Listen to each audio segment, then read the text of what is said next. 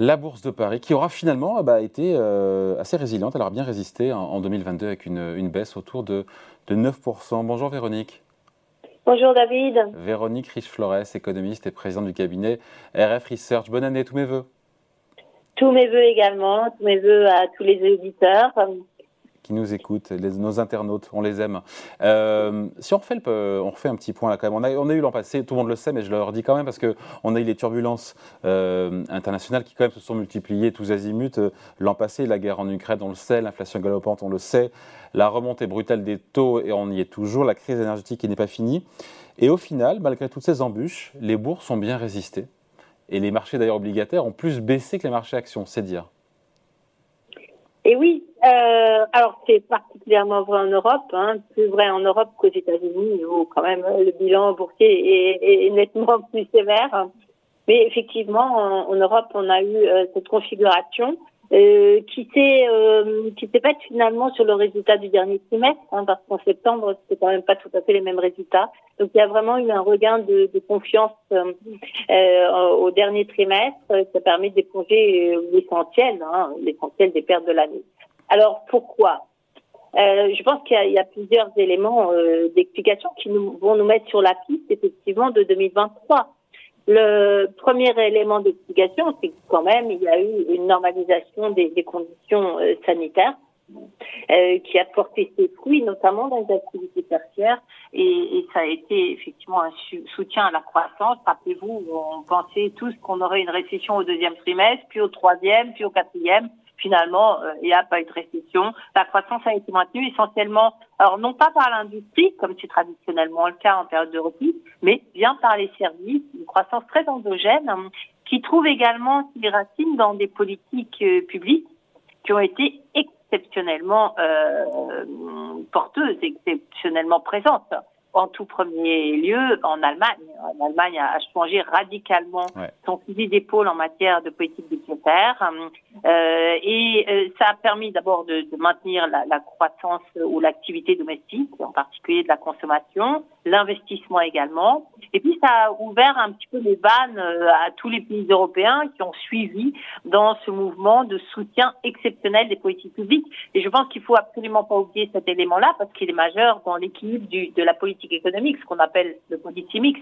D'un côté, les banques centrales ont durci les conditions monétaires effectivement, mais pas au point de euh, d'annihiler ce soutien des politiques publiques qui notamment ont permis d'absorber le choc, le choc de prix euh, de, euh, énergétique en particulier.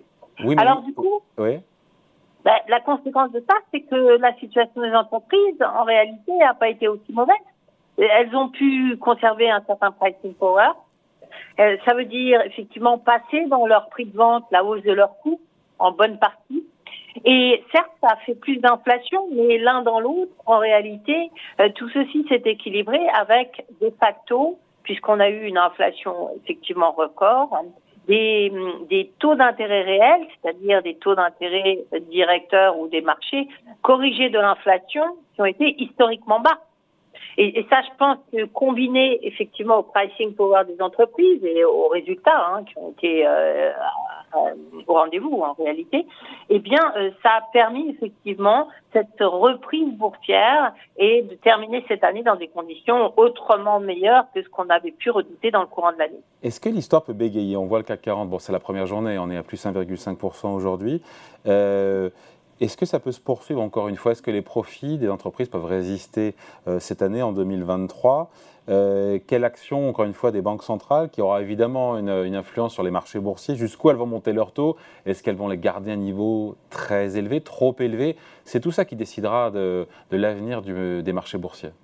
Exactement, et les politiques publiques également. Finalement, on peut reprendre chacun des arguments. D'abord, l'argument euh, sanitaire on voit que ce qui se passe en Chine aujourd'hui est quand même euh, d'ampleur tout à fait considérable et que ça pourrait euh, déborder les frontières chinoises et entraver encore la euh, la bonne marche, si je peux dire, de l'économie, avec un risque à la fois de dépression en termes d'activité, mais à la fois d'inflation, avec des tensions peut-être renouvelées sur les chaînes de production qu'on pensait avoir dépassées des, des, des politiques publiques euh, qui normalement devraient commencer à se normaliser Hein, je pense que beaucoup a été mis sur la table, beaucoup a déjà été programmé pour 2023.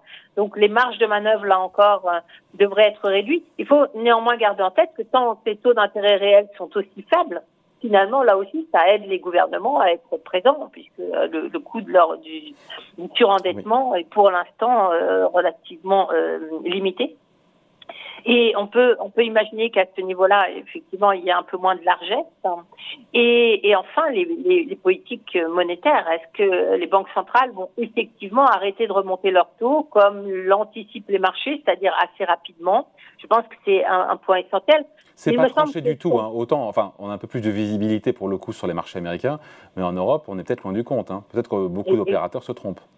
Tout à fait. Et, et j'ai envie de dire que euh, les conditions monétaires sont très loin d'être normalisées. Alors, soit vous avez un stress économique, une menace de récession, une interruption rapide du, de, des indicateurs, euh, qui s'appelle l'amélioration des indicateurs, pardon, qui vient freiner l'action des banques centrales, soit finalement elles ne sont pas freinées et elles continuent le job. Et le job, potentiellement, peut, porter, peut les conduire à remonter leur taux d'intérêt encore très significativement.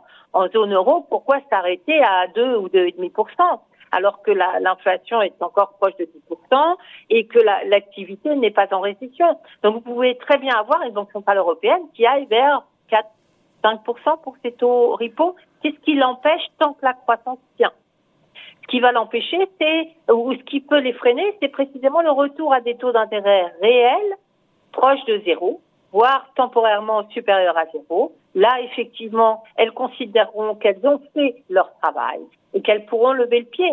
Mais il y a une espèce de course-poursuite entre l'inflation d'une part et la politique des banques centrales.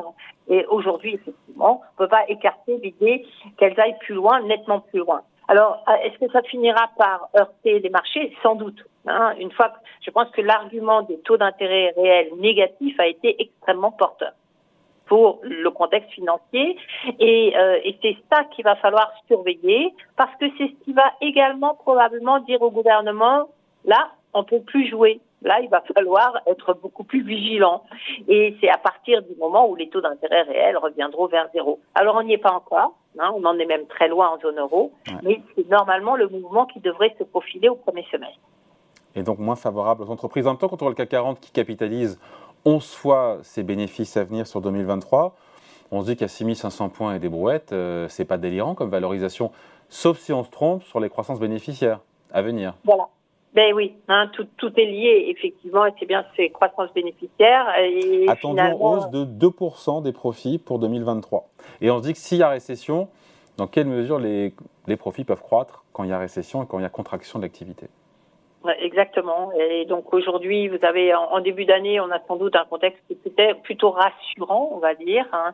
Euh, la question, c'est qu'est-ce qui est rassurant dans le contexte? Qu'est-ce qui est rassurant euh, Le fait qu'il euh, bah, que ces politiques publiques portent leurs fruits. Hein. Elles portent le fruit sur le front domestique, on le voit très bien. Et puis, on a moins de pression, moins de tension du côté euh, énergétique. Là aussi, on regarde de très près ce que font les marchés et les matières premières. Hein. Qu'est-ce qu'on voit alors? Moi, je vois le pétrole qui est remonté à 85 dollars. Et oui, c'est le grand danger. Hein. C'est euh, un excès d'optimisme finalement, notamment porté par la réouverture euh, de l'économie chinoise, enfin de, euh, de, de, la Chine, qui a fait, euh, qui a commencé à faire remonter les prix des matières premières, pétrole en tout premier lieu. Et ça, c'est le grand danger en réalité. C'est qu'il y a un excès de spéculation qui viennent réalimenter un surpoids d'inflation, etc., etc. et qui appelle une réponse évidemment des banques centrales. Et là, on est reparti dans un cercle vicieux on peut être parti assez rapidement dans un cercle vicieux euh, à partir du printemps, effectivement. Donc ça reste une, une année extrêmement complexe, hein, euh, avec beaucoup d'incertitudes hein, sur tous les plans. On n'a pas mentionné la situation en Ukraine, en Russie, etc., ou, euh, ou à Taïwan. Mais voilà, on a l'impression qu'en début d'année, il y a encore un petit peu d'espace pour l'appétit pour le risque, mais que les choses risquent singulièrement de devenir complexes hein, dans le courant de l'année. Dernière question juste, Véronique quel degré de récession les marchés boursiers ont intégré? À 6500 points, il y a une récession légère qui est intégrée ou même pas? Parce que c'est ça aussi le...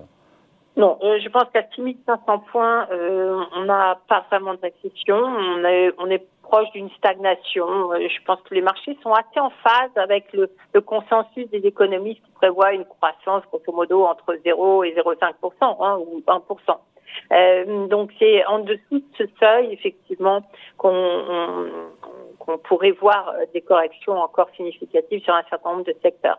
Et puis il y a, pour ce qui est le marché français, effectivement, il y a cette exposition internationale qui est quand même très forte, et notamment la, question autour des, entreprises du luxe. Et, et, là se posent à la fois les, les incertitudes en matière de taux de change et de demande, encore une fois, asiatique et chinoise en tout premier lieu. Allez, merci beaucoup. Encore tous mes voeux, Véronique. Merci, hein, Véronique Riche-Flores. Bonne année. Au revoir. Pareil, économiste et président du cabinet Ref Research. Salut.